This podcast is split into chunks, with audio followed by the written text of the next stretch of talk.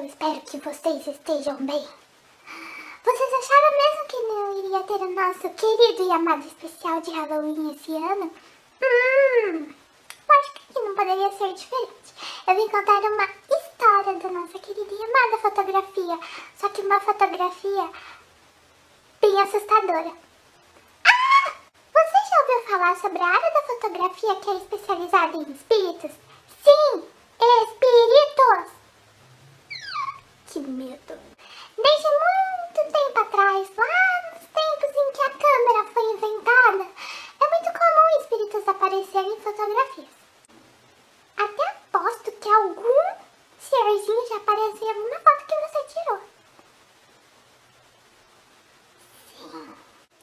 A fotografia de espíritos tem suas raízes concretas desde o século XIX. X1X. Sou muito inteligente. De 1850 e 1860, muitos fotógrafos aproveitaram os avanços dos equipamentos fotográficos da época para experimentarem novos efeitos em suas fotografias, como o efeito estereoscópico. É um efeito que projeta em duas imagens perspectivas diferentes.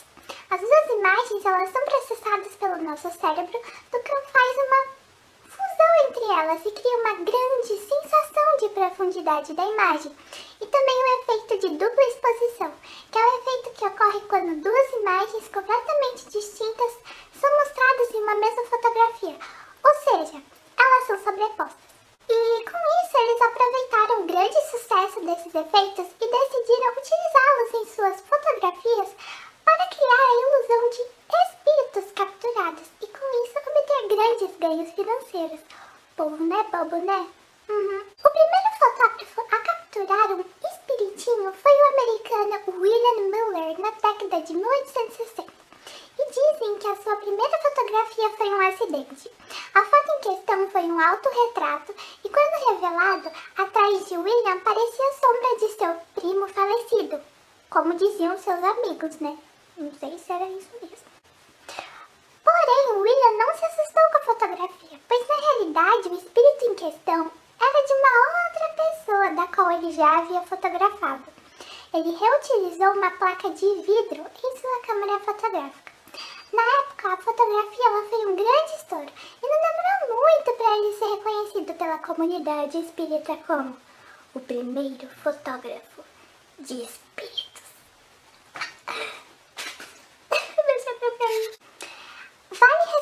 Na época ocorreu a Guerra Civil Americana, conhecida como a Guerra de Secessão, da qual durou cinco anos, de 1860 até 1865. Momento, história com Foxine. Ela ocorreu quando os estados do sul dos Estados Unidos criaram um movimento separatista e declararam a sua independência e deixou milhares de mortes pelo país.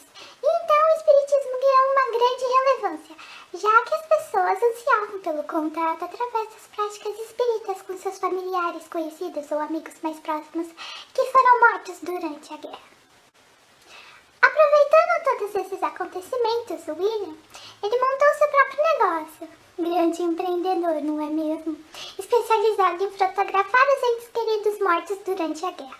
A técnica que ele utilizava era inserir em sua câmera uma placa de vidro não utilizada, que seria usada para fotografar o seu cliente vivo em questão, e inseria por cima uma outra placa positivada e preparada com a fotografia da pessoa morta. Então ele conseguia um efeito de dupla exposição, que seria uma imagem cima da outra. Visionário, porque hoje a gente faz qualquer editor de imagem, Photoshop, por exemplo, não é mesmo? À medida que o tempo ia passando, a fotografia de espíritos ela ia crescendo e se tornando mais forte, já que em 1880 era possível que qualquer pessoa tivesse acesso a uma câmera fotográfica e tirasse fotos por aí. Então, obviamente, os golpes da foto, aqueles que brincavam com o emocional das pessoas, cresciam absurdamente. E hoje em dia, fotografar espíritos se tornou muito mais fácil, graças aos avanços tecnológicos e os equipamentos fotográficos mais robustos e com as tecnologias avançadas também. Ao contrário de antigamente, as câmeras fotográficas digitais e os celulares que possuem câmera, eles apresentam um processo de captação de imagem mais lento, principalmente em lugares com baixa ou ausência de iluminação, onde os sensores necessitam de mais tempo até capturar todas as informações presentes na cena. E com isso, qualquer objeto ou coisa que faça algum movimento enquanto esses sensores estão trabalhando pode aparentar distorcido na imagem final. Mas apesar de toda essa explicação técnica de como funciona a captação de imagem, muitas pessoas ainda acreditam que sim, é possível tirar fotografias de espírito. Então fica aí o grande questionamento: será mesmo que é possível? É apenas um movimento brusco de alguma pessoa ou objeto enquanto os sensores da câmera trabalham a todo vapor e a sua exposição está aberta. Hum, vamos fazer o teste. Mas, oh meu Deus! Eu espero muito que vocês tenham gostado. Abaixo se você já capturou algum Gasparzinho por aí enquanto fotografava. Cuidado, viu? Quando você tirar foto, vai ser eu apareço lá no fundo assim. Ah, eu vou te pegar. Tira essa foto direito, criatura. Beijos da raposa e bom Halloween. Tchau. Olha a cabecinha aí de novo, meu povo. Sentiram saudade dela? Um ano depois ela apareceu de novo.